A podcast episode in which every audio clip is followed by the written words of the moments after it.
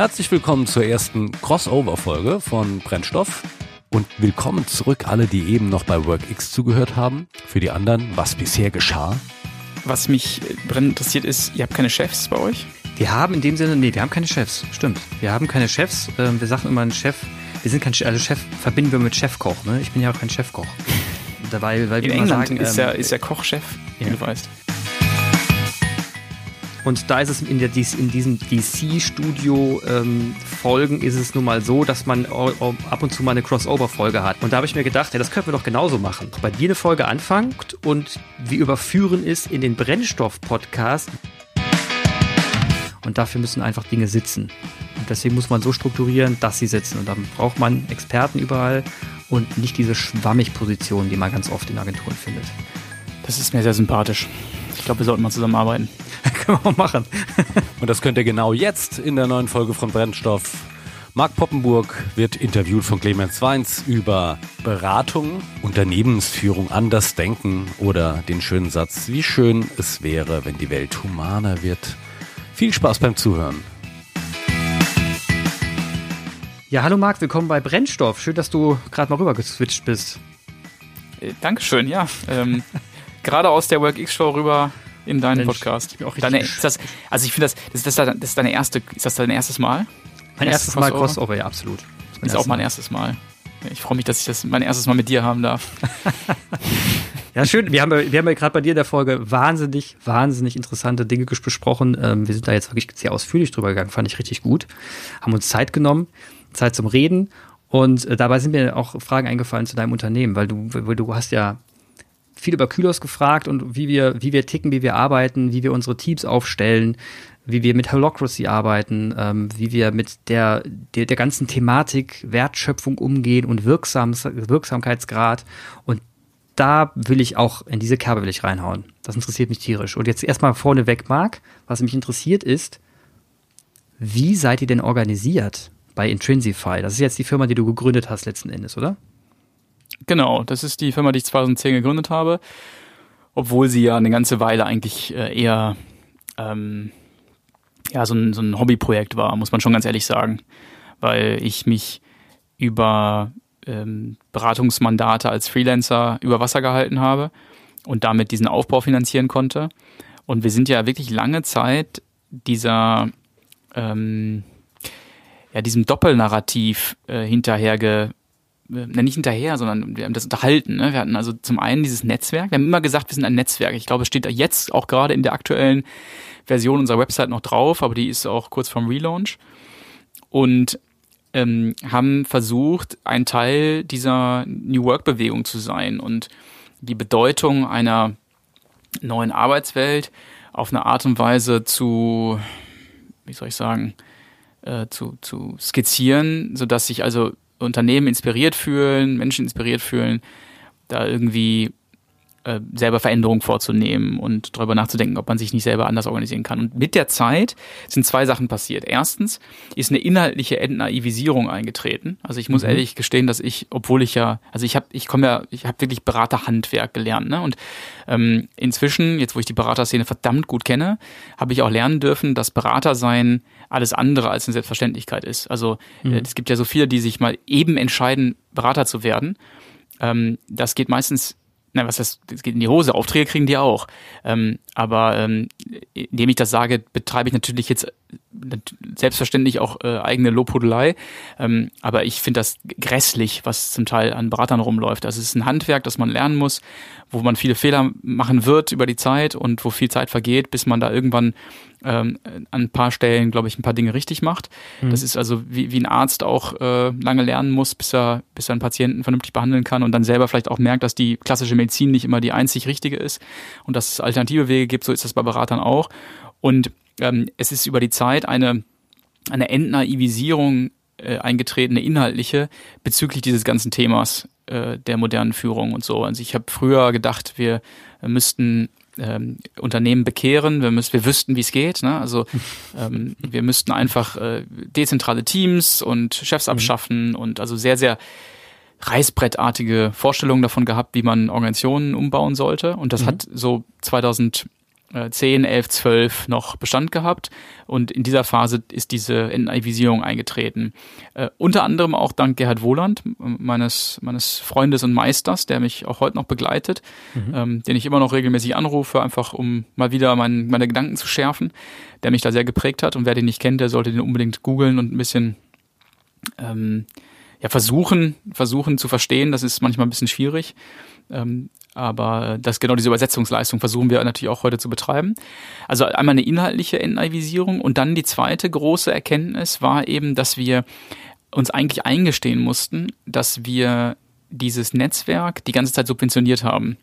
Also wir haben immer so getan, als wären wir ein Netzwerk für die Zukunft der Arbeit und äh, dass wir stellvertretend für diese ja, für dieses Interesse stehen, Arbeit anders zu denken und hatten Mitglieder, die auch bezahlt haben irgendwann. Ich glaube, so ab 2015 oder 16 gab es Mitgliedsbeiträge für dieses Netzwerk und wir hatten dann einen Höchststand von, ich glaube, 650 Mitgliedern, also gar nicht so schlecht. Mhm.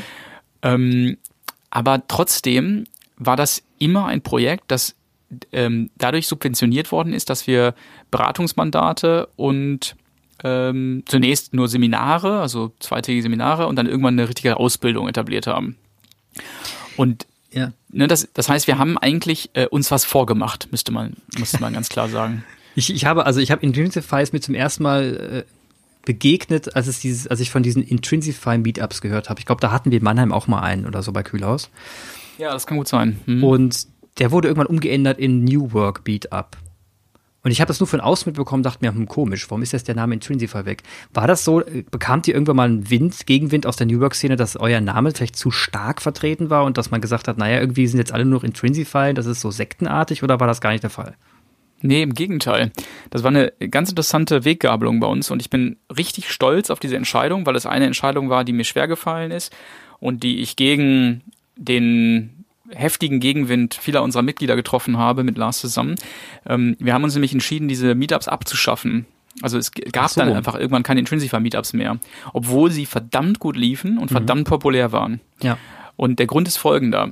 Wir hatten über unsere Öffentlichkeitsarbeit. Also ich habe, das ist, darüber sprechen wir vielleicht auch noch mal ein bisschen, weil mhm. ich glaube, das ist einer der, der Schlüssel zu unserem Fall. Erfolg. Ja. Ähm, ne, also ganze Content-Marketing, das wir betreiben, ähm, haben wir viele interessierte Kontakte bekommen. Manager, Geschäftsführer, natürlich auch Berater, die gesagt haben, ich will davon mehr. Also das, was die da schreiben, da steckt, da scheint was drin zu stecken, das scheint Relevanz zu haben. Und was mache ich denn jetzt, wenn ich mehr will? Ähm, ah, die haben eine Ausbildung. Oh, die kostet aber einige tausend Euro. Das ist mir jetzt erstmal, jetzt, ich will die erstmal kennenlernen. Was haben die denn noch? Ah, Meetups. Da gehe ich mal hin. So, dann sind die zu diesen Meetups gekommen und diese Meetups, die waren jetzt kann ich das in Worte kleiden. Früher war mir das nicht, war ich dazu nicht in der Lage. Diese Meetups waren letztlich ja ähm, politische ähm, Phänomene. Ne? Also wenn man Politik im Kern beim Wort nimmt, ist das ja letztlich eine äh, Interessensvertretung. Also mhm. es geht ja immer um ähm, Meinungsbildung, Interessensvertretung und damit ähm, auch Gefolgschaft. Also man will hinter sich, hinter der eigenen Meinung möglichst viele Ge Gefolgschaft äh, äh, aufbauen, um damit also die öffentliche Meinung zu beeinflussen, vielleicht sogar ähm, äh, rechtliche äh, Entscheidungen zu beeinflussen. Mhm. Und ähm, die New Work-Bewegung ist ja letztendlich nichts anderes als eine politische Bewegung. Also eine Bewegung, die ähm, für eine Humanisierung der Arbeitswelt eintritt ja. und versucht hinter dieser Idee möglichst viele Anhänger zu versammeln. Und mhm. wir waren ein, ein, ja, ein, ein Kristallisationspunkt dieser New Work-Bewegung mit dem Netzwerk. Ähm, das heißt, man ist, wenn man zu diesen Meetups gegangen sind, die eben eine der äh, Veranstaltungen des Netzwerks waren, dann ist man letztlich zu einer, ähm, ja, zu einer Organisation gekommen, ja. die sich angefühlt hat wie eine politisch geprägte, vereinsgeprägte ähm, Community, ne? Und, und dann manchmal fiel ja auch sogar tatsächlich das Wort Sekte in dem Zusammenhang. Also wenn es sozusagen ein bisschen gekippt ist ins äh, Esoterische. Und äh, auf der anderen äh, Seite der Extreme äh, würde dann wahrscheinlich sowas gesagt werden wie ähm, ja so, so, ein, so ein Verein halt, so ein Vereinsgebilde. Ähm, aber eben eine Sinngemeinschaft, die was will, die für was eintritt. Und ähm, als uns das bewusst wurde zunehmend, haben wir gesagt, das ist eigentlich scheiße. Ähm, das ist deswegen scheiße, weil wir Leute ähm, für uns gewonnen haben mit gutem Content, die jetzt nach ganz konkretem Nutzen für ihre Probleme suchen. Die wollen also einen mhm. Schritt weiterkommen. Und wenn die zu diesen Veranstaltungen gekommen sind, haben die was völlig anderes bekommen. Das war jetzt nicht schlecht, aber es war was völlig anderes als das, was sie erwartet haben. Nämlich ein Austausch unter Gleichgesinnten, die sich nicht ins letzte Detail darüber unterhalten wollen, wie man jetzt äh, so wie wir es gerade in der Episode bei mir gemacht mhm. haben, in, in, meiner Show, äh, darüber unterhalten wollen, wie man jetzt vielleicht ähm, die, die Teams schneiden kann und äh, dafür sorgen kann, dass der Markt möglichst tief ins Unternehmen eindringt, sondern wie schön es doch wäre, wenn die Welt humaner wäre. Na? Ja, ähm, ja kenne ich. Und das, und das ist natürlich äh, eine Enttäuschung gewesen für diese Leute, weil die eigentlich sich was anderes erwartet haben. Die haben sich eigentlich Vertiefung ge mhm. äh, gewünscht. Eigentlich wurde es dann aber oberflächlicher. Ähm, und das, deswegen haben wir uns von einem sozusagen für diese Bewegungsseite der Organisation gut laufenden Formats äh, verabschiedet und ähm, damit äh, uns ist uns ermöglicht, dass diese Leute äh, auf direktem Wege zu zu, zu Intrinsify kommen, also ich sag mal, zu dem wirtschaftlichen Kern kommen konnten. Ja. Und was wir uns tatsächlich erst in den, das ist fast peinlich, dass ich das so ähm, konstatieren muss, so richtig ist uns das erst im vergangenen Jahr klar geworden, dass wir eigentlich über die letzten zehn Jahre zwei Systeme parallel unterhalten haben, nämlich einmal ein politisches System und einmal ein wirtschaftliches System. Die haben koexistiert, aber wir haben sie so miteinander verflochten, dass uns die Unterschiedlichkeit ihrer Rationalitäten überhaupt nicht aufgefallen ist. Witzig. Und das hat, das hat viel mit dem zu tun, wie wir heute sind und was wir tun und nicht tun. Das ist witzig, wenn ihr euch von außen betrachtet habt, also auch wegen, ähm, wegen der WorkX-Show, die vorher anders hieß. Wie hieß sie vorher? WorkX-Show gab es vorher keinen anderen Namen. Also dieses Work, ich meine WorkX Festival, meine ich. Wie hieß das? Ach so, das Pathfinder.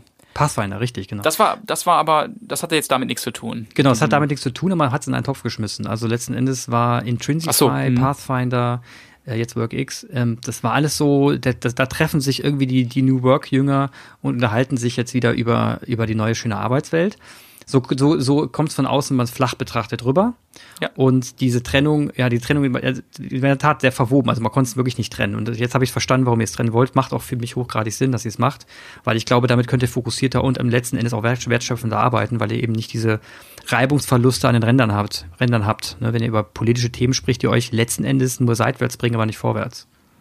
Genau, und ähm, mir ist ganz wichtig zu betonen, dass ich das nicht irgendwie äh, gering schätze, diese, diesen mhm. politischen Arm. Ähm, ich, vielleicht muss man in Zukunft irgendwie ein anderes Wort finden, weil ich glaube, Politik ist so vorbelastet, dass man das irgendwie Stimmt. nur in den falschen Hals kriegen kann. Aber ähm, es ist ja letztendlich, genau, es ist, ein, ist, eine Bewegung, es ist Ausdruck einer Bewegung ähm, und ist Ausdruck von Interessensvertretung und Sinngemeinschaft. Ich finde das hochgradig wertvoll. Ich glaube, ja, Menschen suchen heute Sinngemeinschaften. Ähm, aber wir haben jetzt ähm, organisatorisch einen ganz, ganz klaren Cut gemacht. Und ähm, du wirst in den nächsten Monaten feststellen, dass sich die Kommunikation von Intrinsify immer mehr zuspitzt auf das Thema Führung und Organisation. Mhm. Also unser Nukleus-Thema, das, wo wir natürlich auch stark sind und wo wir, ähm, womit wir auch am meisten Geld verdienen, mit Abstand, also mhm. was uns wirtschaftlich erfolgreich gemacht hat. Ähm, und damit auch uns versprechen, dass wir einen, Sprung nach vorne machen. Das ist schon ein bisschen dadurch passiert, dass man mit dieser Marke Future Leadership ähm, uns assoziiert und dass man, mhm. also viele unserer Kunden, die, wenn die zu einer Ausbildung kommen, dann, ähm, wenn die vorher nichts mitbekommen haben von Intrinsify, dann fragen die nachher, was ist denn eigentlich dieser, ich habe da irgendwas gelesen mit Mitgliedschaft, was ist, worum geht's da eigentlich? Ne? Ist das, ähm, das ist ja okay, wenn es so rumläuft. Ja. Ne? Weil, weil dann ähm, hat man den Kunden nicht verloren. Schlimm ist immer, wenn es andersrum läuft. Mhm. Äh, wenn man eben diese Vorurteile gegenüber Intrinsify hat. Äh, früher hatten wir noch das, ähm, äh, den Claim Happy Working People. Ähm, das hat natürlich noch mehr diese Glücksbewirtschaftungsfantasien geschürt. Das sind die 68er irgendwie. ja, genau. Und ich, also auch das toller Claim, aber eben für die Bewegung und nicht ja. für das Business. Genau. Und diese, diesen Cut, den haben wir jetzt sehr deutlich gemacht. Auch organisatorisch werden wir den jetzt durchziehen. Ähm, haben ja jetzt auch eine äh, Person gefunden mit dem Florian, der sich mhm. äh, sehr ähm, ja, sehr, sehr systematisch und gewissenhaft und mit viel Feuer und Leidenschaft eben für diese Community einsetzt mhm. und ähm, Intrinsify eben refokussiert jetzt auf, auf das Geschäft. Und ähm, wie viele Leute arbeiten derzeit, sagen wir mal jetzt operativ wertschöpfend bei euch gegen Rechnung? Wie viele Leute arbeiten da bei euch ähm, im Prozentual gesehen bei, bei deiner Firmengruppe? Dann ist jetzt mal, weil es ja mehrere Firmen sind. Ge gegen Rechnung meinst du, also du meinst angestellt? Oder? Also wirklich Leute, die du eingestellt hast, sag mal, äh, die wirklich wertschöpfend gegen Rechnung arbeiten. Also wir haben Festangestellte und zwar äh, 15 oder 16 mhm. und ähm, dann haben wir noch so ein paar Freelancer, die hier und da mitarbeiten. Ähm, also ähm, so bummelig 20 Leute, würde ich sagen. Mhm. Ähm, insofern ist auch alles, worüber wir noch so sprechen werden, was die Struktur angeht, natürlich noch äh, hochgradig unspektakulär, könnte man sagen, bei so einer Größe. Ne? Also da, ähm, ähm, ja. Da, da, also ich glaube, dass wir vieles richtig machen, ja. ähm, aber man kann auch äh, nicht so viel falsch machen, glaube ich, wenn man, wenn man nur 20 stimmt. Leute hat. Das stimmt, ja. Und ähm, insofern äh, ich, wäre es, glaube ich, ein bisschen vermessen, schon richtig stolz auf die äh, Organisationsarchitektur von Intrinsify zu sein. Mhm. Ähm, aber wir versuchen natürlich äh, alles das, was wir äh, sonst auch äh, anderen Firmen empfehlen und wo wir beraten, unterstützen, natürlich auch selbst irgendwie ähm, beim Wort zu nehmen und selber zu machen. Also von daher, äh, genau. Aber um auf deine Frage zurückzukommen, ähm, äh, genau, so bummelig 20 und das teilt sich eben auf auf die das Akademiegeschäft. Mhm. Ähm, das aber organisatorisch nicht, also juristisch nicht, äh, organisatorisch schon, aber juristisch nicht äh, losgelöst ist. Also es gibt keine, keine Akademie GmbH oder so. Ähm, dann das Beratungsgeschäft, das ist juristisch äh, ausgelöst, und zwar in der Form der Organis GmbH. Mhm ähm, von der Intrinsify Gesellschafter ist. Und dann gibt es eben äh, Kernleistungen, zentrale Leistungen. Ähm, klassisch würde man das dann irgendwie IT und Marketing nennen. Ähm, die äh, also die diese Zellen mit mit ähm, Standardangeboten versorgen. Ähm, nicht nur mit Standards, sondern eben auch projektweise reingehen und unterstützen, aber ähm, das, das halten wir als zentrale Dienste vor und also eine Art Org-Shop nennen wir das manchmal auch. Okay, ich, ich, würde, ich, ich muss da nochmal reinbauen. Also wie viel, wie, wie viel Prozent, also alle arbeiten irgendwo wertschöpfend bei euch, das ist mir schon bewusst, aber wie viel Prozent bei euch arbeiten denn so, dass man dem Kunden dafür eine Rechnung schreiben kann? So ein Prozent gesehen? Von den 20, 50 Prozent, 60 Prozent, 100? Ähm, nee, auf keinen Fall 100. Also ein relativ kleiner Anteil sogar. Also ich muss gerade mal überlegen. Äh, acht, acht, sieben, sieben. Mhm. Äh, genau, ja. Also letztlich die Berater, letztlich die Berater und äh, die, die in der Akademie tätig sind. Okay. Ähm, und das ähm, ist dadurch zu begründen, dass wir eben, hatte ich ja eben schon angedeutet, mhm. verdammt viel äh, Zeit in äh, Content-Produktion. Genau, da gehen stecken, wir auch rein, ne? ja. Ja. ja. Wir haben halt, ein, also ich habe das lustigerweise im, ähm, im, in Vorbereitung auf unser letztes Team-Meeting habe ich mal ein bisschen recherchiert, was verdient denn eigentlich so ein Dienstleister in Deutschland pro Kopf? Mhm. Also Umsatz pro Kopf. Ja. Weil wir ja nicht, also mir ist es vollkommen egal, wie viele Leute ich faktoriere. Mich interessiert viel mehr, wie viel, wie wirtschaftlich wir in Summe sind. Genau. Und genau. Ähm, und ähm, es ist wohl so, jetzt habe ich die, ich habe die Zahlen leider, jetzt ist schon ein bisschen her, ich habe die jetzt nicht mehr ganz auf dem Schirm, aber ich glaube, dass es eine, ich habe schwer was zu finden, aber ich glaube, eine Studie von 2000 irgendwas hat gesagt, dass ähm, ein, dass die Top 25 Prozent der Dienstleister in Deutschland, was natürlich ein weites Feld ist, ich habe das mhm. nicht geschafft, das zu, äh, einzugrenzen auf Beratung oder so, ähm, 130.000 pro Mitarbeiter verdienen. Was nicht viel, was Vergleich ist zu den großen Digitalgiganten nicht viel ist, ne? Also pro Kopf. Was verdienen die? Ach, die sind so bei den 200, 300.000 pro Kopf. Genau, das, habe ich nämlich, also wir sind auch bei, ich glaube, wir sind bei 230 oder 250.000. Ja, das ist recht gut. Das, ist pro, das gut. genau, das ist ziemlich ja. gut, ja. war ich dann auch ziemlich stolz drauf.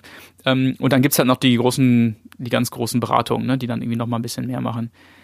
Ähm, Höher geht immer, ist klar, aber ist schon mal, ist schon mal nicht übel. Und jetzt, jetzt die Frage, also das heißt aber auch, ähm, die, du, das ist für dich schon eine KPI, eine, Mess, eine Kennzahl, nach der du jetzt auch in Zukunft agieren willst, dass du guckst, wie viel pro Kopfumsatz habe ich und wie skaliere ich mein Geschäft, dass der Pro-Kopf-Umsatz quasi steigt? Ja und nein. Also das ist ein, ich sag mal, ein ganz netter Indikator, aber ich, äh, ich würde dir was vormachen, wenn ich sagen würde, dass ich da jetzt streng nachgehe oder so, sondern ich, äh, Lars und ich haben beide schon immer eigentlich eine sehr, sehr mh, mm, entspannte entspannte Haltung zum Unter eine gemütliche Haltung zum Unternehmertum gehabt. Wir machen das, was uns Spaß macht. Wir mhm. denken, glaube ich, schon ziemlich strategisch, wenn wenn wir also die Art, wie wir Markenarbeit machen und wie wir ähm, wir versuchen sehr sehr systematisch irgendwie auf gewisse, über gewisse Strategien zu gewissen Zielen hinzukommen. Das glaube, mhm. das machen wir sehr professionell. Ähm, aber gleichzeitig haben wir keine äh, harten Kennzahlen und keine, vor allen Dingen keine unbedingten wirtschaftlichen Ambitionen, sondern wir machen das, was Spaß macht, wir wollen Nutzen stiften mhm. und äh, meistens springt dabei dann zuletzt immer mehr gutes Geld bei rum mhm. und dann sagen wir, okay, was könnte man damit jetzt noch machen? Ne? Wo könnte man noch investieren? Wo könnte man weiterentwickeln? Ähm, so ist unsere Haltung zum Unternehmertum. Also dann freuen wir uns, wenn gerade viel Geld auf dem Konto ist, um es mal ganz platt zu sagen. Ja, logisch, klar. Macht, macht ja auch Sinn. Deswegen macht man es ja letzten Endes auch deswegen, nicht nur. Jetzt gehen wir mal, dann, dann springen wir doch direkt da rein, also ins Content Marketing. Also ihr macht euer Kerngeschäft ist letzten Endes äh, Event, Schrägstrich Seminare, Schrägstrich Beratung ist euer, euer Kernbusiness. Damit verdient ihr mhm. euer Geld. Äh, dazu habe ich jetzt aber noch eine Frage, bevor wir jetzt auf Content Marketing gehen. Da fällt mir gerade ein, und zwar Angebote. Wie schreibt ihr eure Angebote? Macht ihr Festpreis für die Leistung oder schreibt ihr Stundensätze, Angebote? Immer nur, also, naja, immer wäre gelogen, aber ich sag mal 95% Festpreis. Warum? Ähm, die einzige, weil wir davon überzeugt sind, dass in dem Moment, wo man mit Stunden oder Tagen arbeitet, ein, schon ein erster Interessenskonflikt eingebaut ist, nämlich das Interesse, möglichst viele Tage zu verkaufen, mhm. entgegen dem Interesse läuft, möglichst wenig Tage einzukaufen auf Kundenseite. Und es gibt gewisse Situationen, bei denen das irgendwie aufgrund einer ganz kurzen Mandatslage vielleicht sinnvoll sein kann. Oder ich mache auch relativ viele solche Unternehmersparings, Mhm. Ähm, ne, also wo ich einfach äh, eins zu eins Gespräche mit Unternehmern oder Geschäftsführern führe oder, oder Führungskräften, die relativ großen Bereich verantworten. Und das mache ich dann einfach, da gibt's halt, ja, letztendlich ist es aber auch ein Pauschalsatz. Ne? Also jetzt könnte man sagen, das ist dann ein Stundensatz. Also dann nehme ich halt irgendwie für so ein Gespräch 450 Euro. Mhm. Ähm, aber die, ansonsten arbeiten wir immer mit ähm, Festpreisen mhm. und äh, versuchen in den größeren Projekten eine gemeinsame Shared Vision zu entwickeln. Also was willst du denn eigentlich mit dem, was wir da tun, erreichen? Äh, wir haben die Hauptprobleme identifiziert. Also ich sag mal, wir stellen fest, äh, ihr seid gegenüber eurem Wettbewerb viel zu langsam. Also ihr kommt mit Innovationen nicht hinterher und eure, eure, eure, die Lieferzeit eurer, eurer Dienstleistung oder eures Produktes ist eigentlich viel zu langsam. Ähm, da muss was passieren. Da wollt ihr was tun. Ähm, wie sieht denn das aus, wenn wir zusammengearbeitet haben? Mhm. Ja, dann ist die Lieferzeit um 30 Prozent gesunken. Und wir haben vor allen Dingen uns in die Lage versetzt, die Wettbewerber mit äh, kleineren Innovationen zu ärgern und nicht mehr andersrum. Und ähm, was glaubt ihr denn, was da kommerziell für euch drin ist? Und dann sagen, dann, dann das sind lange Gespräche ne, und viel Arbeit und viel Aufwand. Und dann wird irgendwas gesagt und dann sagen wir, was seid ihr uns, was seid ihr denn bereit, uns davon abzugeben? Hm. Von diesem Kuchen. Mhm. Ähm, das ist nicht längst nicht so, dass das immer klappt. Ne? Also es ist nicht so, dass alle Projekte so sind. Aber die, die richtig tollen, großen Projekte, da ist das so. Da versuchen wir das anzustreben. Und ähm, dann gibt's aber auch viele Projekte, wo die Mandate kürzer sind. Wir versuchen auch relativ minimal invasiv, nennen wir das immer, zu arbeiten, weil ja die Art und Weise, wie wir jetzt, jetzt spreche ich gerade eher über Beratung, mhm. äh, wo wir, die wir durchführen, sind ja geprägt von der Suche nach dem äh, den Kernursachen eines Problems, meistens tief verborgen unter der Oberfläche in der Organisationsarchitektur oder manchmal auch in vergangenen äh, Kulturmustern äh, oder manchmal ist es äh, dadurch, dass sich irgendwelche ähm, Systeme überlagern, wie jetzt bei uns zum Beispiel dieses politische mit dem wirtschaftlichen. Ne, das, mhm. All das ist ja Unternehmen, wird, ähm, spielt oft eine große Rolle und wird meistens unterschätzt. Ähm, sowas spüren wir auf und versuchen dadurch Abhilfe zu schaffen. Und ich erzähle das deswegen jetzt gerade, weil ähm, das halt oft dazu führt, dass wir versuchen, in relativ kurzer Zeit durch so eine Diagnosephase dann auf diese Punkte zu kommen und dann ergeben sich daraus meistens schon äh, Interventionen, beziehungsweise der Kunde äh, hat meistens schon durch die Spiegelung alleine dieser Beobachtung einen Mehrwert, weil er dann in die Lage versetzt wird, eben durch diese Brille anders auf sein Unternehmen zu schauen, so wie du es äh, vorhin auch dargestellt hast in meiner Episode, ähm, und eben andere Entscheidungen treffen zu können. Mhm. Ähm, und ne, das heißt, wir haben so eine Gemengelage aus, ähm, aus Langlaufprojekten, bei denen wir über so Shared Visions versuchen zu arbeiten oder sehr lange Projektphasen, die wir beziffern. Ähm, habe auch schon mit Flatrates gearbeitet und anderen, wo es eben solche Paketpreise sind für ähm, solche wie eben dargestellten äh, Diagnose und, und Reflexionsphasen. Ja, da sprichst du also ein Schmerzensthema aus meiner Branche an. Also dieses, wir sind darauf angewiesen, immer auf Stundenbasis oder auf Tagessätzbasis Angebote zu schreiben und man kommt da schlecht raus. Ähm, ja. Jetzt könnte man sagen, naja, hopp, dann macht mal, ne? dann seid mal ein bisschen provokativ im Markt.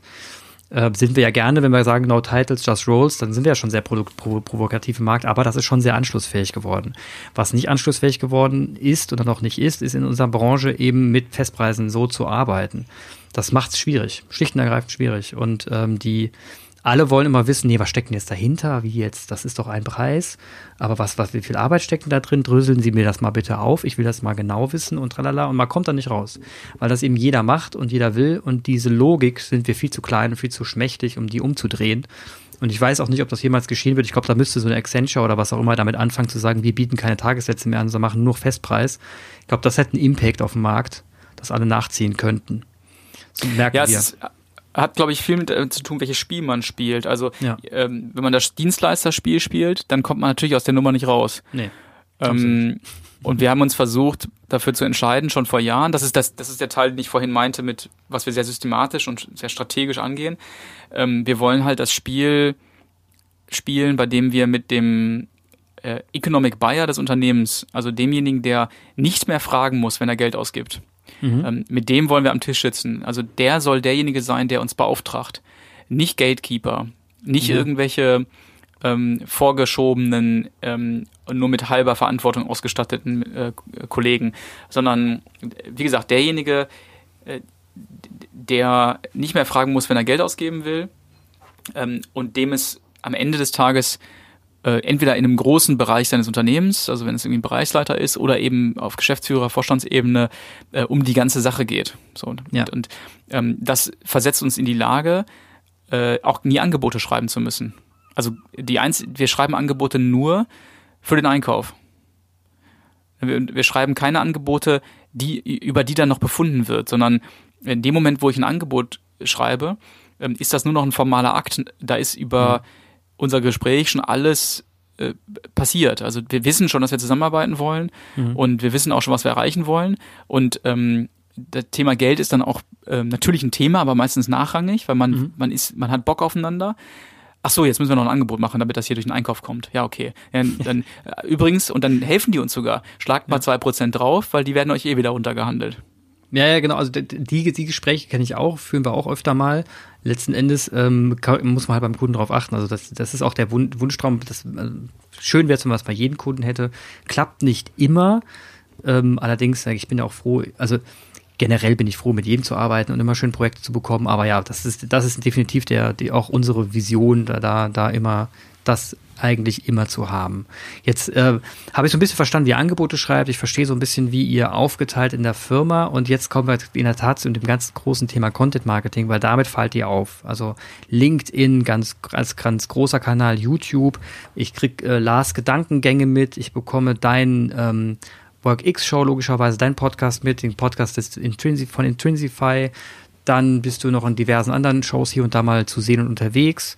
Habe ich jetzt irgendeinen Podcast vergessen? Ah ja, genau, Zwiebelschälen, Zwiebelschälen bis zum Kern, genau, das habt ihr auch noch als genau. neuen Podcast, der, wo, wo jemand auf euch zugekommen ist und euch angeboten hat, ich mache einen Podcast für euch und will euch mal interviewen und zufällig anrufen, auch ein witziges Format.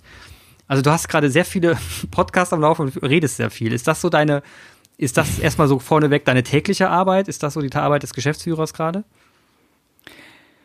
Ja, das ist schon ein großer Teil. Also wir haben mal so gesagt, dass wir bummelig 50, 60 Prozent unserer Zeit mit Contentproduktion verbringen wollen, Lars Krass. und ich. Ja. Krass. Ähm, und da steckt natürlich ein Kalkül hinter, weil wir mhm. glauben, dass ähm, Unternehmen immer mehr, insbesondere in unserer Branche, zu Medienunternehmen werden. Zwangsläufig, mhm. kann, kann man sich gar nicht aussuchen. Ähm, und dass alles ein Produkt ist. Ne? Also jeder LinkedIn-Post, jeder Tweet, jedes äh, jede E-Mail ist letztlich ein Produkt, also so denken, denke ich's, ähm, mhm. ein Produkt in dem Sinne, als dass es Nutzen stiften soll. Und manche Produkte kosten was und manche kosten nichts. Ähm, es ist letztendlich ein riesiges Portfolio von Produkten und insofern ist Content-Produktion auch schon eine Leistung. Die ist halt kostenlos. Ähm, ähm, und wir versprechen uns davon, dass man durch diese, ähm, diese Möglichkeit von uns Nutzen zu erfahren. Manchmal sehr abstrakt, inspirative äh, äh, Noten, ähm, wo man Vertrauen zu der Person aufbaut. Auch das ist übrigens sehr kalkuliert, können wir gleich nochmal kurz drauf eingehen. Ja. Ähm, und ähm, dann an anderen Stellen eben ratgeberischerer und sehr konkret.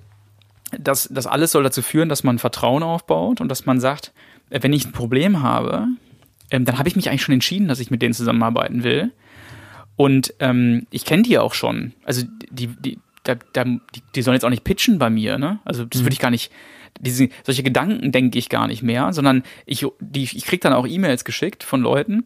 Das ist so, als würden wir uns kennen. Das ist also, das ist so ein sehr gewöhnlichen Spiel geworden, dass also Witzig. jemand mich anschreibt und sagt, hey Marc, ähm, äh, manchmal schreibt er dann auch noch so, du kennst mich nicht, aber ich kenne dich. Ne? Mhm. Oder manchmal schreibt er das gar nicht dazu und geht einfach davon aus, dass man ja eigentlich schon in Kontakt steht, weil über diese ganzen Medien äh, wir das ja tatsächlich eigentlich auch schon tun, nur eben tendenziell nur in die eine Richtung. Aber mhm. das fällt dem Nutzer gar nicht mehr wirklich auf und er versteht sich eigentlich schon als Kunde. Er ist schon Kunde, er nimmt ja schon unsere ganzen Produkte die ganze Zeit wahr. Ähm, es ist also eine logische Konsequenz, jetzt irgendwann auch mal Geld auszugeben für die Produkte. Wir, wir haben sogar tatsächlich äh, Kunden und, und Follower, die sagen, ähm, sag mir mal, was ich für euch tun kann. Weil ich krieg so viel von euch, ich will mal was zurückgeben. Krass. Und das natürlich ist toll, also ist großartig. Ähm, das, also das befriedigt natürlich auch irgendwie so das Bedürfnis, Nutzen zu stiften zu wollen und sich nützlich zu fühlen, fühlen zu wollen. Ähm, und insofern ist das für uns auch keine große Mühe, diesen, diesen ganzen, also natürlich steckt da viel Kraft hinter, aber es ist jetzt nicht so, dass wir uns disziplinieren müssten oder so, sondern das ist für uns schon Teil der Wertschöpfung. Nur eben auf eine bestimmte Art und Weise. Ähm, und genau, um das noch weiter auszuführen, die, diese die, diese, dieses Spiel letztlich, was wir da, also du hast gerade schon angesprochen, wir haben verschiedene Podcasts. Ähm, das ist natürlich auch gerade so ein bisschen so ein Probieren. Podcasts sind ja eben kommen. Ich glaube, mhm. die sind noch, stehen noch am Anfang. Ich glaube, da kommt gerade in Deutschland, also in Amerika ist das ja schon weiter, aber ich glaube, da kommt hier noch viel, viel mehr. Siehst du, glaube ich, auch so, ne? Ja, absolut. absolut. Ja. Das, ähm, grade, und das, das wird noch eine Riesenwelle werden. Also die Leute werden zunehmend da Lust drauf bekommen und die Abonnentenzahlen werden, glaube ich, so um einiges steigen, ja. Glaube ich auch. Und ich glaube, dass das eine, ähm, ja, eine Frage der Zeit ist, bis sich dann auch ein bisschen herauskristallisiert, welche Podcasts laufen jetzt verdammt gut mhm. und welcher stiftet für was einen Nutzen. Es kann gut sein, dass es von diesen vier Podcasts, die es jetzt von uns gibt, gerade einen zukünftig nicht mehr gibt irgendwann oder vielleicht noch zwei dazukommen, keine Ahnung. Ähm, ist auch nicht so schlimm. Also äh, Lars sagt immer, wir, man braucht zehn Kontaktpunkte, bis man Kunde bei uns wird. Also es ist natürlich auch nur eine symbolische Aussage für, mhm. äh, für das, was, was ich gerade versucht habe darzustellen. Also man hört einen Podcast von uns, dann, dann sieht man uns schon wieder bei LinkedIn und dann sieht man, dann irgendwann meldet man sich für, zum Newsletter an und so weiter und irgendwann äh, ist es halt eine, wie gesagt, logische Konsequenz, dass man mal zuschlägt, bei zum Beispiel bei einer Ausbildung. Und ähm, die Idee, das ist sozusagen die Medial, also jetzt haben wir über die Formate gesprochen und dahinter steckt dieses Kalkül, mit zwei Personenmarken und einer Firmenmarke zu arbeiten. Das ist eigentlich sozusagen das, das, das Kalkül dahinter, strategische. Ich habe euren Content ja in letzter Zeit immer wieder sporadisch, punktuell verfolgt. Nicht ständig durchgehend, aber so weit, dass ich mir denke, doch ein gewisses Bild gemacht zu haben. Geht Und ja auch fast nicht mehr, ne? Also alles zu konsumieren. Nee, schafft man gar nicht mehr, richtig. Das ist schon, ist schon ja. mittlerweile echt viel. Aber ähm, mir ist es aufgefallen. Also, das, was du angesprochen hast mit den Personenmarken, dass ihr euch beide ähm, auch persönlicher positioniert habt, das ist sichtlich aufgefallen in vielen Bereichen kann man, denke ich mal, habt ihr auch stark polarisiert, dass die einen gesagt haben, saugeil, die anderen gesagt haben, grauenhaft. Mhm. Das kann ich mir sehr gut vorstellen. Wie, sind, wie war denn da so die, ähm, wie, deine Erfahrung? Also welche Erfahrungen hast du da gesammelt? Hat dich das äh, mitgenommen, die schlechten Kritiken mitgenommen oder hast du dich mehr von den guten Kritiken feiern lassen? Also am Anfang war ich da sehr unsicher. Ich, also das war so ein bisschen wie wenn man zum ersten Mal einen neuen Sport probiert und sich selber total tolpelhaft äh, fühlt. Ich habe mich halt von einer Agentur beraten lassen, die ähm, Personality Branding macht. Und das, wie ich finde, sehr gut. Und die haben, äh, kann man auch beim Namen nennen, Gorus ist das. Ähm, und der Oliver Gorus, der dahinter steht, der ist, der hat einfach ein Talent dafür, äh, Menschen zu helfen, herauszufinden, wie sie selber das, was sie eigentlich sagen wollen, wie sie dem Gehör verschaffen können. Ähm, und das ist, ich will da ganz kurz auf eingehen, weil das steckt, da steckt eine schöne Essenz drin, wie ich finde. Also Personality Branding wird ja oft als so eine Art, ähm, oder ich glaube, das, was oft passiert ist, ist, dass man versucht, irgendwie eine Maske aufzusetzen und jemand sein zu wollen. Also ne, schau auf Instagram, diese ganzen ähm, Kids oder auch Nicht-Kids, die irgendwie versuchen, äh, sich selbst darzustellen und irgendwie jemand sein zu wollen und dann irgendwann aufwachen und merken, dass sie irgendwie ein Bild versuchen zu befriedigen und eine Diskrepanz zwischen sich selbst und dem geschaffenen Bild beobachten. Und das natürlich auf Dauer extrem kräftezehrend und dann fühlt man sich irgendwann falsch. Das ist also so wie so, das gab es natürlich früher auch schon bei Prominenten, aber jetzt kann irgendwie jeder in der Hinsicht ein Prominenter sein oder jeder dieses Gefühl erfahren, dieses Negative. Und die Idee von äh, dieser Art von äh, Positionierung, die wir verfolgen, ist, dass man eigentlich nur das dass man sich aussucht, welche Teile von mir, die eh da sind, will ich nach außen kehren, ähm, weil ich äh, ein Interesse daran habe, dass äh, diese Botschaft oder diese Meinung oder dieses Konzept oder was auch immer es ist, ähm, Bekanntheit erfährt. Und man arbeitet viel mehr heraus, wer man eigentlich zu sein scheint und was man in der Vergangenheit so gemacht hat und in welchen Momenten man sich vollständig gefühlt hat und wo man das Gefühl hatte, anderen besonders nützlich zu sein und amplifiziert dann eigentlich nur diese Seite von sich selbst. Das okay. ist so der, das ist die Strategie. Mhm. Und das spricht mich insofern sehr an, weil es halt äh, eben nicht dazu führt, dass man sich verstellen muss. Aber auch gleichzeitig kein Seelenstrippe gibt, weil du, weil du Teile von dir eben nicht preisgibst, sondern du die Teile preisgibst, die eben auch dazu, die dem ganzen Bild deiner Message ähm, quasi äh, unterstützen. Richtig, genau. Also man muss, man muss ja, es gibt manche, die halt sehr bewusst darauf verzichten, zum Beispiel über ihre Familie zu sprechen. Mhm. Ähm, andere sprechen über gewisse charakterliche Seiten von sich nicht. Wobei man immer dazu sagen muss, je mehr man von seiner eigenen Person zeigt, desto leichter ist es natürlich, Vertrauen aufzubauen zu der Person. Mhm. Ähm, also je mehr du mich schon irgendwie glaubst zu kennen, desto mehr kannst du dich bewusst für oder gegen mich entscheiden. Und der Charme daran ist, dass wenn du dich dadurch schon bewusst für oder gegen mich entscheiden kannst, weil du mich schon kennst, äh, bekomme ich nur meine Lieblingskunden. Also ich, ich es kommen nur die Leute durch, äh, mit denen ich sowieso arbeiten will. Ja. Ähm, das ist schon mal sehr angenehm. Jetzt, das ist, das ist die Theorie. Jetzt muss ich aber fairerweise dazu sagen, dass ich am Anfang selber auch echt in die eine oder andere Falle getappt bin, weil ich zum Beispiel empfohlen bekommen habe, ähm, mehr mit Video zu arbeiten, äh, weil man meinte, ich wäre im Video stark. Inzwischen glaube ich das auch. Und ich, also ich, mir fällt es relativ leicht, vor der Kamera zu sprechen und mhm. ich habe äh, kein Problem damit, lange in die Kamera zu gucken und irgendwie da zu sein. Und ähm, habe das dann am Anfang mit Instagram versucht und dann habe ich mir plötzlich, habe ich mich dabei erwischt, weil man ja sagt, bei Instagram musste viel präsent sein, am besten jeden Tag eine Story und so weiter, gibt es ja diese ganzen Regeln irgendwie. Mhm. Und zack, war ich Gefangener dieses Korsetts. Ähm, also ich habe zwar durchaus irgendwie im Wesentlichen auch das gesagt und nach außen gekehrt, was ich nach außen kehren wollte. Aber weil halt jeden Tag was raus musste, war es auch manchmal so ein bisschen, oh, jetzt, jetzt, jetzt muss ich mir irgendwie was äh, suchen, was ich sagen kann. Und dann wird's albern. Und, und dann wird's ja. irgendwie, dann habe ich mich auch, habe ich mir auch gedacht, mein Gott, manche müssen jetzt auch denken, der hat's aber nötig. Mhm. Ähm, und ich habe mich dann auch bei Situationen erwischt, wo ich mein ganzes Leben eigentlich dahingehend durchleuchtet habe, ob da jetzt noch mal was Postbares bei ist. Ne? Ich saß dann also mit Freunden im Restaurant und habe schnell mal zum Handy gegriffen. Ähm, Im besten Fall nur, um die Notiz zu machen von dem Gedanken, den ich gerade hatte. Im schlimmsten Fall, um direkt die Szene zu filmen. So, das ist natürlich scheiße irgendwann. Also das, ja. und da, davon bin ich wieder, davon bin ich komplett wieder weg. Also ja. 180 Grad Drehung gemacht und ich glaube auch nicht, dass das nötig ist. Also ich habe mich da einfach selber verrannt. Mhm. War sehr schönes Learning, hat ungefähr ein halbes Jahr gedauert und dann war ich da wieder raus. Mhm.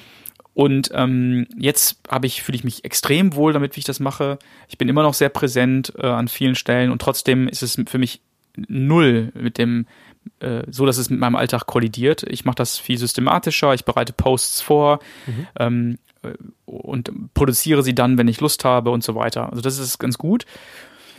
Ähm, ja, das, das, das halbe Jahr, das ist jetzt schon, also inzwischen mache ich das ja seit, ich weiß nicht, irgendwie, also bewusst mache ich es jetzt seit zwei Jahren, unbewusst habe ich es natürlich vorher auch schon gemacht. Also man, man ne, wenn man ähm, wir schreiben ja seit 2011 irgendwie Blogartikel und Podcast gibt's glaube ich auch schon seit 2013.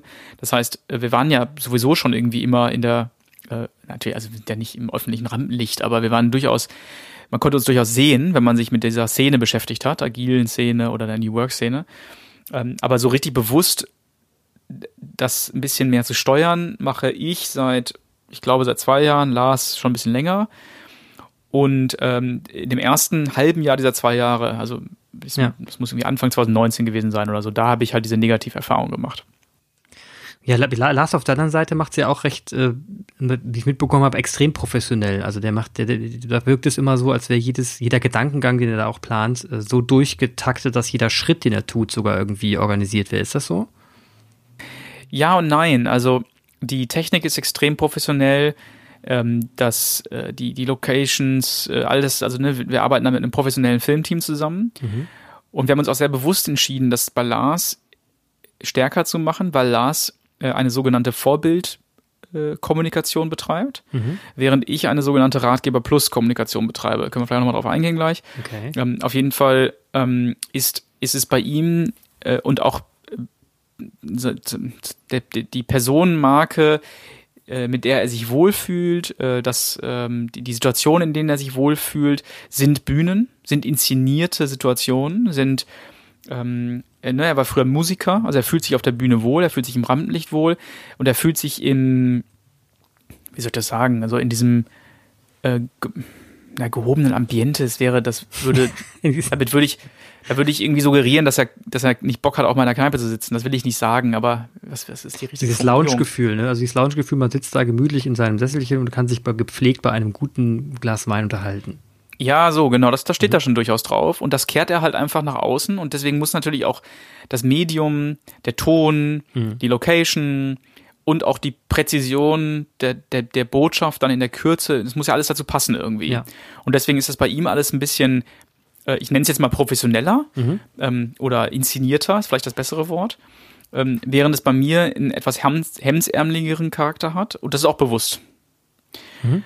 Ähm, Genau, und ähm, Aber du würdest es auch anders machen, wenn du jetzt zum Beispiel nicht der Ratgeber Plus wärst, sondern man würde sagen, Marc, zu dir passt viel besser, wenn du es höchst professionell machst, alles skriptest und äh, der Kameramann ähm, ne, aus verschiedenen Szenen dich, dich filmt, dann würdest du es so machen? Ja, wäre ich wahrscheinlich aber auch ein anderer Mensch. Das weil, ja. weil man würde diese Empfehlung gar nicht aussprechen bei mir. Ich bin halt, ich bin halt ein, was bin ich? Keine Ahnung. Ich bin jemand, der sich selbst als relativ entspannt locker äh, versteht, der, der spontan ist, der viel Schabernack macht gerne und äh, viele verschiedene Hobbys hat und immer auf allen Hochzeiten tanzen will. Und ähm, wenn ich mich verdrehen müsste für irgendeine Positionierung, wäre es ja wieder genau gegen dem Prinzip, über ja, das wir stimmt. gesprochen haben. Ja, ja, genau. Stimmt. Und was ist ein Ratgeber Plus ist jetzt, da bist du der, ähm, da gibst du nochmal ein extra Wissen von dir, was du quasi for free gibst, oder? Nee, nee, das hat, also das, das, das, es gibt so eine Art Pyramide und die Idee ist folgende. Also, wenn du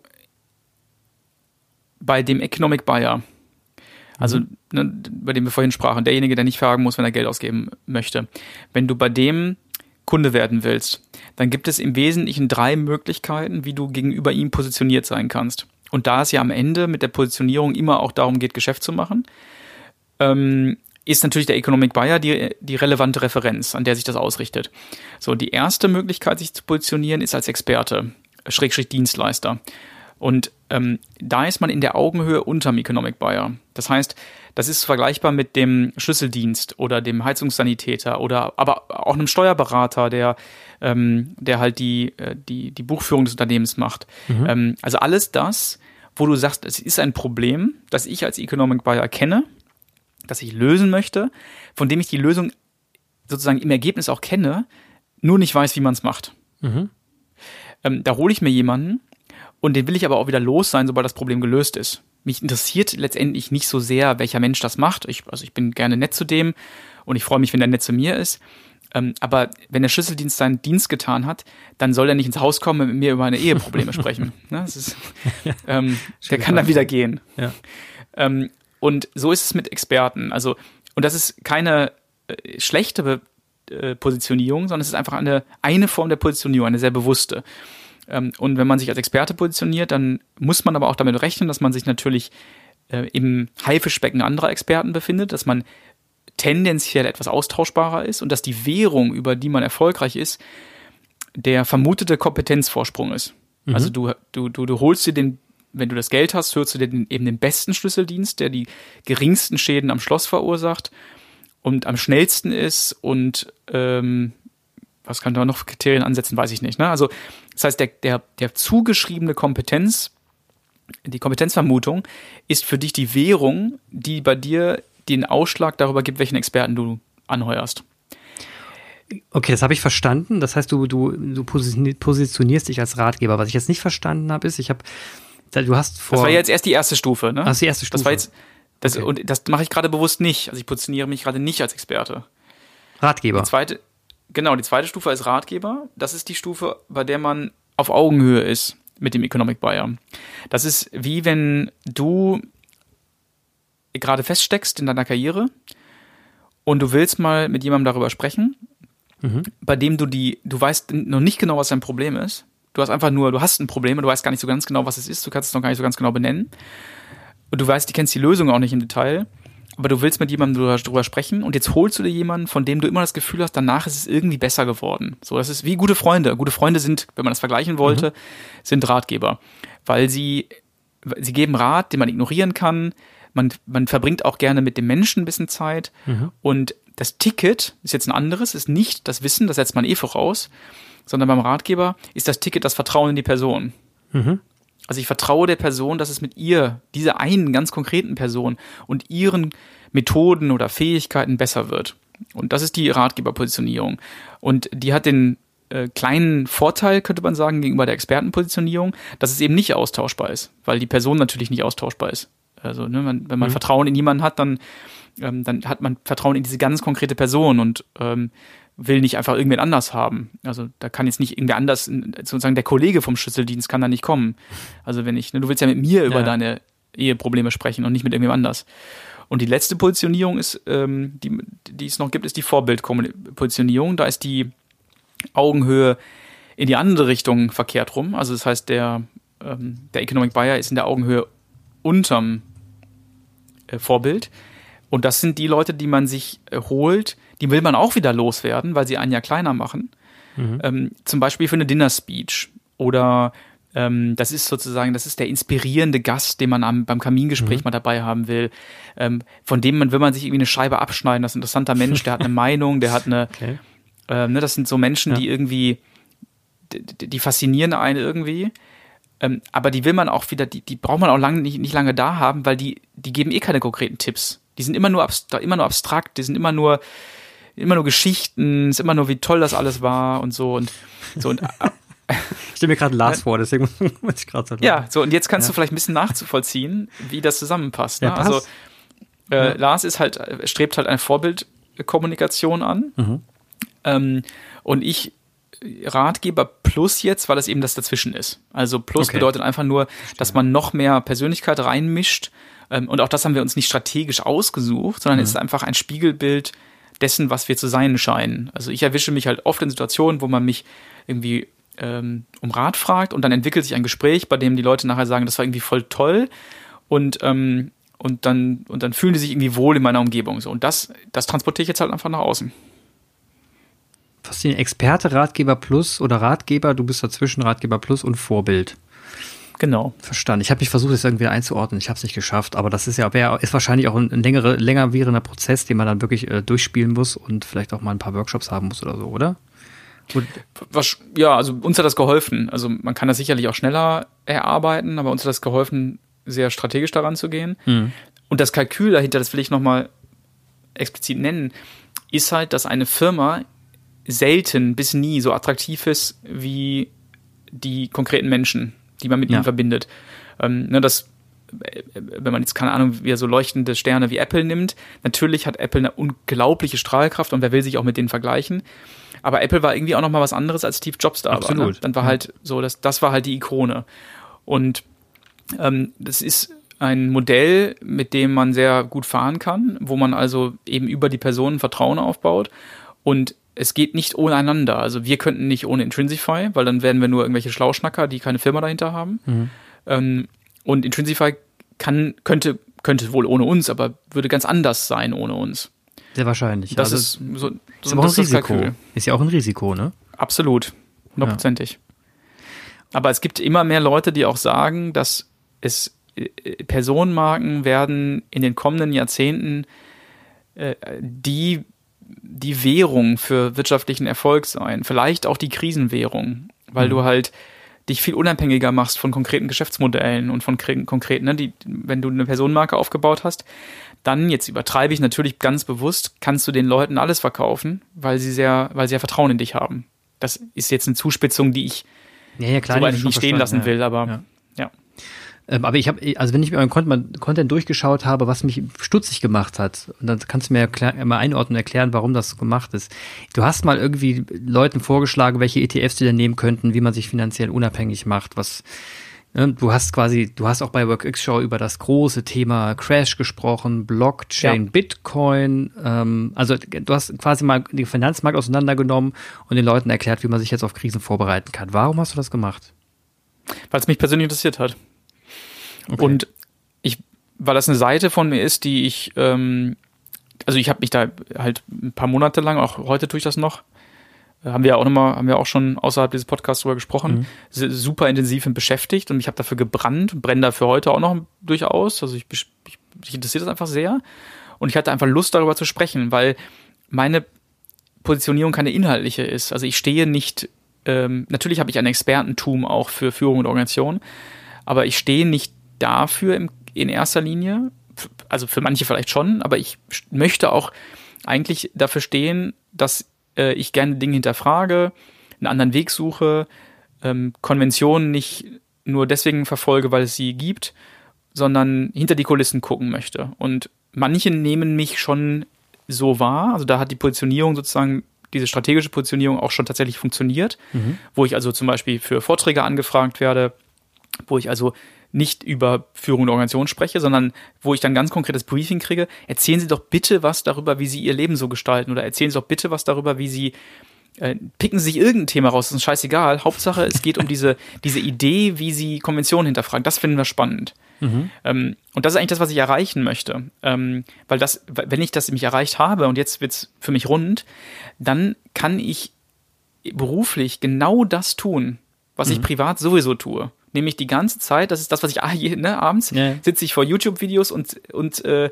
dekonstruiere die Welt, weil das macht mir Spaß. Ist ja witzig. Also ich mir gerade überlegt, du hast zur Konvention deine eigene Konvention gemacht, dass du Konvention hinterfragst, ne? Ja, genau. Das ist natürlich zirkulär und auch nicht ganz widerspruchsfrei. das stimmt.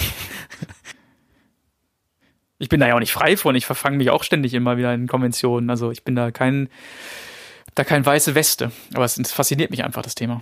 wir haben eben in, deiner, in deinem Podcast, als wir vorüber gewechselt sind, über kurz das Thema Online-Events gesprochen, dass Kühlhaus jetzt Online-Events eingeführt hat und wir ähm, quasi Neolog dazu gewonnen haben als Firma. Ähm, und du hast dann gesagt, Online-Events, das gehen wir auch gerade an.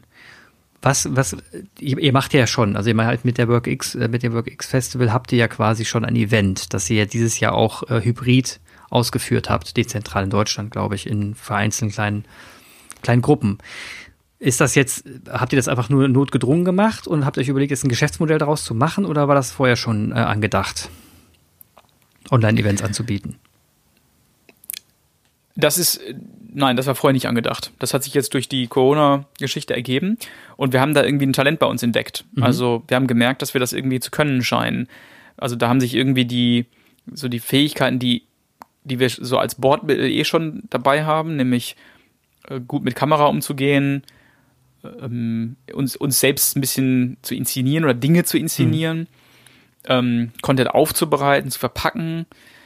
All das hat irgendwie zusammengepasst und hat uns plötzlich feststellen lassen, hey, das irgendwie gelingt uns das ganz gut so. Also ähm, alle sagen, dass unsere Online-Trainings toll sind. Diejenigen, die beide Formate kennen, sagen, dass die Online-Trainings besser sind. Mhm.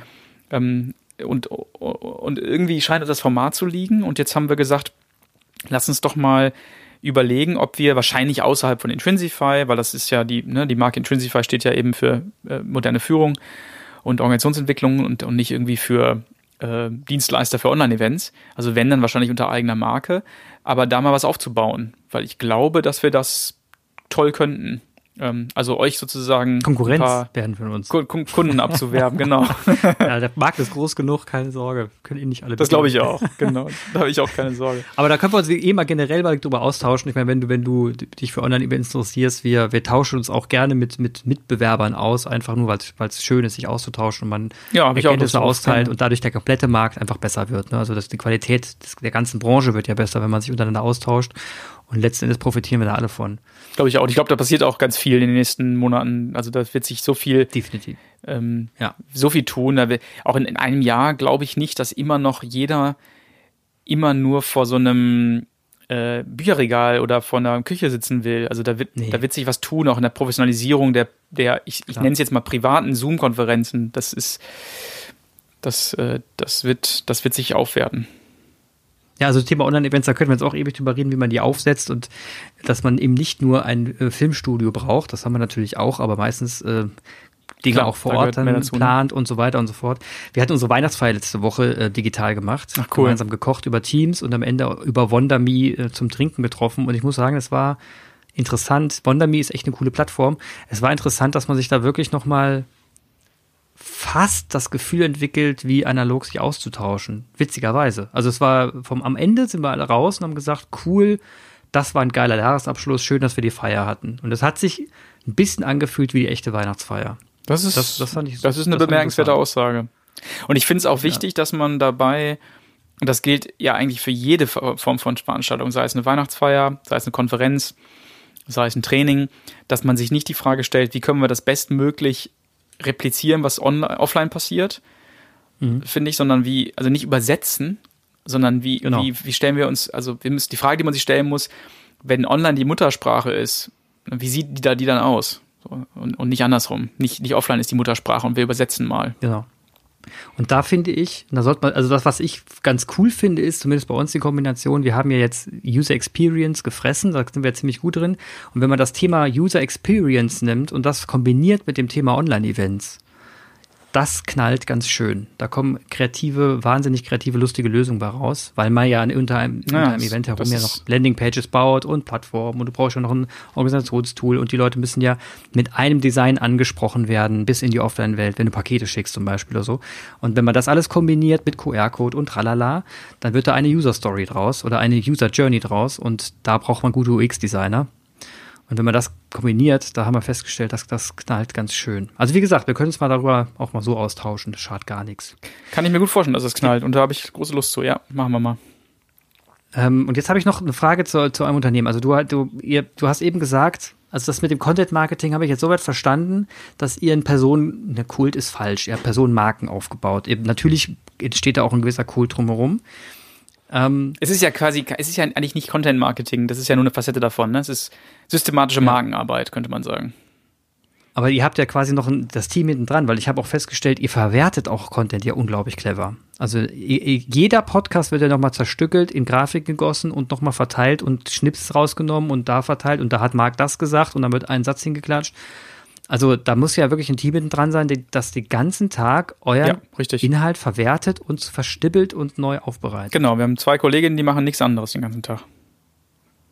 Wahnsinn. Auch, auch komplett autark. Also das heißt, ihr gebt ihm die, die Hand, sagt, ihr macht das mal, wie ihr es für richtig hält. Sie, genau, sie ziehen eher an uns, ne? Also sie sagen dann eher, also es ist ein Zusammenspiel natürlich. Also wir, wir kommen auf mhm. Content-Ideen und ähm, manchmal werfen sie uns auch welche rüber und ähm, aber sie führen diesen Prozess letztendlich. Also wenn diese, wenn diese Episode hier abgedreht ist, äh, zu Ende aufgezeichnet ist, dann ähm, haben wir einen äh, Partner, der die ähm, ähm, der, der diesen Inhalt für uns schneidet.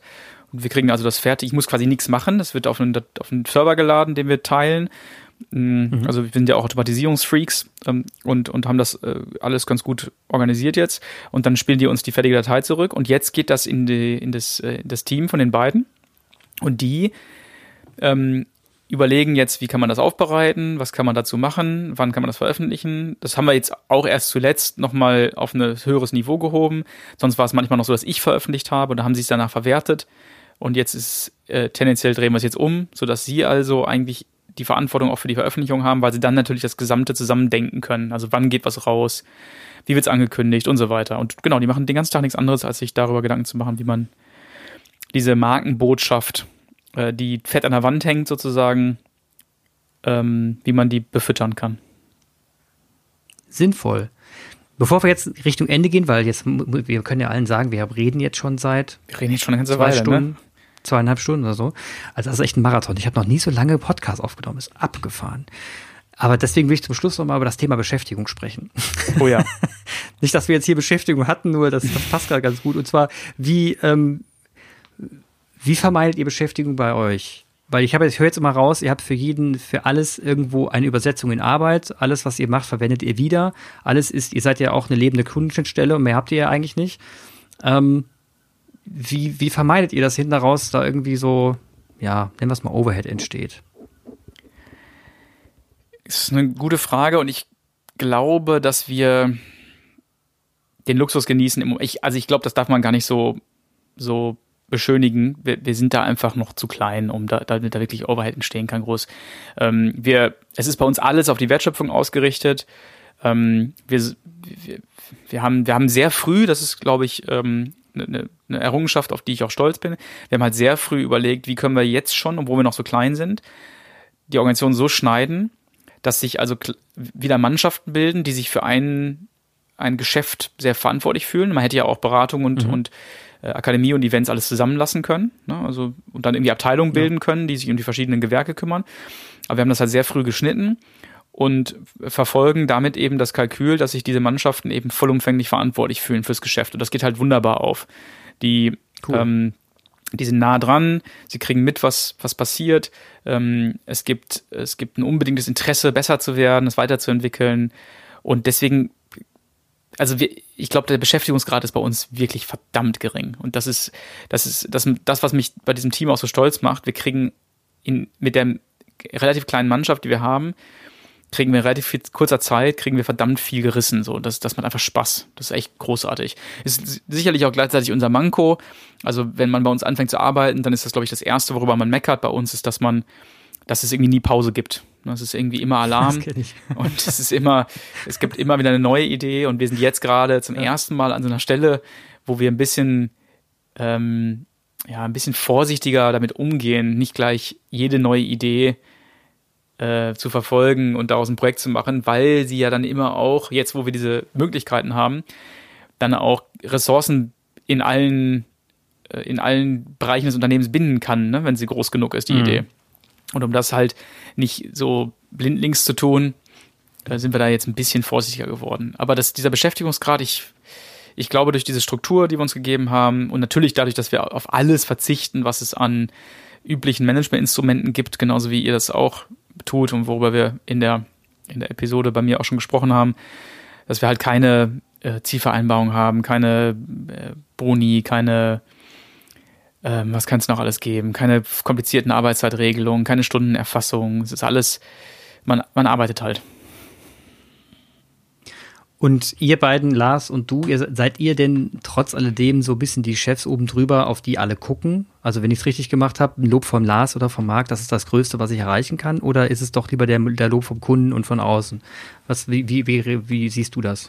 Müsstest du wahrscheinlich meine Kollegen fragen, aber ich versuche mal zu antworten. Also nein, wir sind natürlich, also wir sind die Chefs, ohne Frage. Und ähm, das hat auch was damit zu tun, dass wir inhaltlich an vielen Stellen ähm, einfach noch ein, ein Gefühl haben, was andere nicht haben.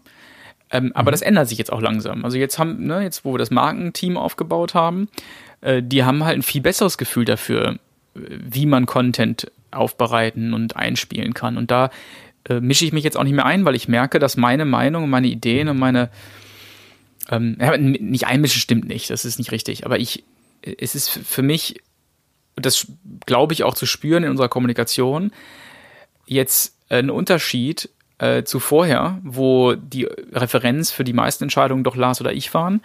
Und das verschiebt mhm. sich jetzt allmählich. Und das finde ich auch gut. Das ist, das versuchen wir auch strukturell so zu, zu, zu äh, sicherzustellen. Und bei den Organiers beispielsweise, also bei unseren Beratungskollegen, die ja auch juristisch ähm, unabhängig sind, da ist es sowieso so. Also, ne, die, ähm, da ist es Führung im besten Sinne. Also Führung die abgelehnt werden kann. Ne? Wir, wir, wir führen, wenn mhm. wir gute Ideen haben. Und wenn Lars und ich mal eine Forschung davon haben, wie man was anders angehen könnte und diese Vorstellung scheint irgendwie Sinn zu ergeben, dann hört man uns zu und dann denkt man mit uns gemeinsam darüber nach. Und wenn das weniger attraktiv klingt, dann sagt man, auch lasst mal. Ähm, und das, das haben wir dieser Struktur zu verdanken, die wir jetzt geschaffen haben. Und da bin ich, da bin ich echt stolz drauf. Ähm, und andersrum genauso, ne? Die kommen natürlich auch mit Ideen auf uns zu ähm, und irritieren damit das laufende Geschäft konstruktiv.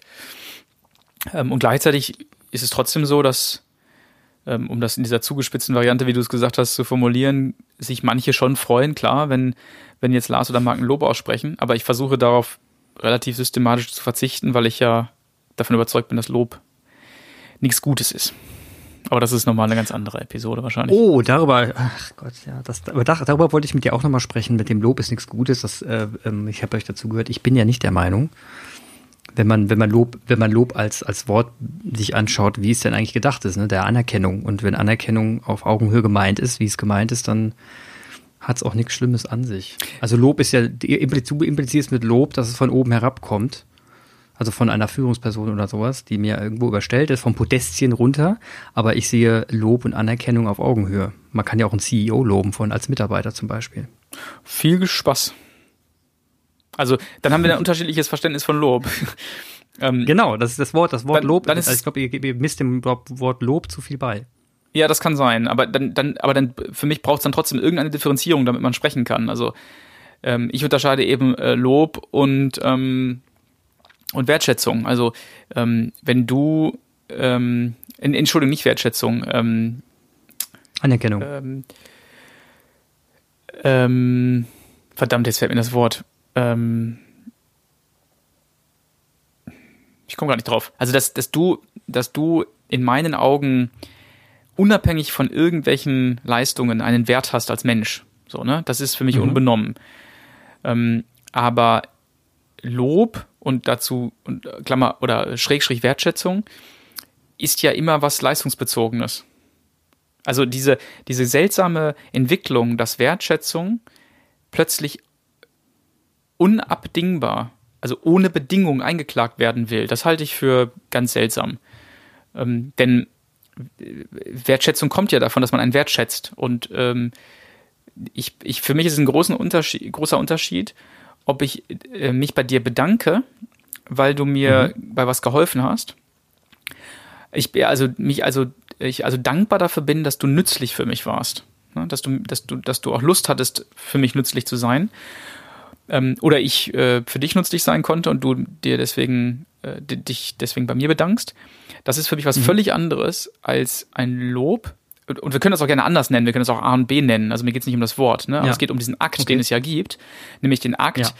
des ähm, Bewertens, bei dem also jemand zu jemandem anderen sagt, ich kann darüber urteilen, das sagt man ja implizit, dass das, was du getan hast, gut warst, gut war. Du, sonst hättest du mich ja nicht gefragt, ob das Urteil von Lars und Marc besonders viel äh, zählt. Ja, ne? ja. Sonst hättest du ja, sonst wäre es ja unabhängig von uns beiden gewesen. Das heißt, es hat was mit uns zu tun und damit ist ein Gefälle äh, unter, die, die, also das, da gebe ich dir recht. Da gebe ich dir recht. Also das, das Gefälle ist da. Also was, was mich, glaube ich, an dem, dem Zusammenhang einfach nur stört, ist, ich meine, das Wort Lob, das heißt auch Anerkennung. Und Lob und Anerkennung ähm, kann ich jedem entgegenbringen auf Augenhöhe.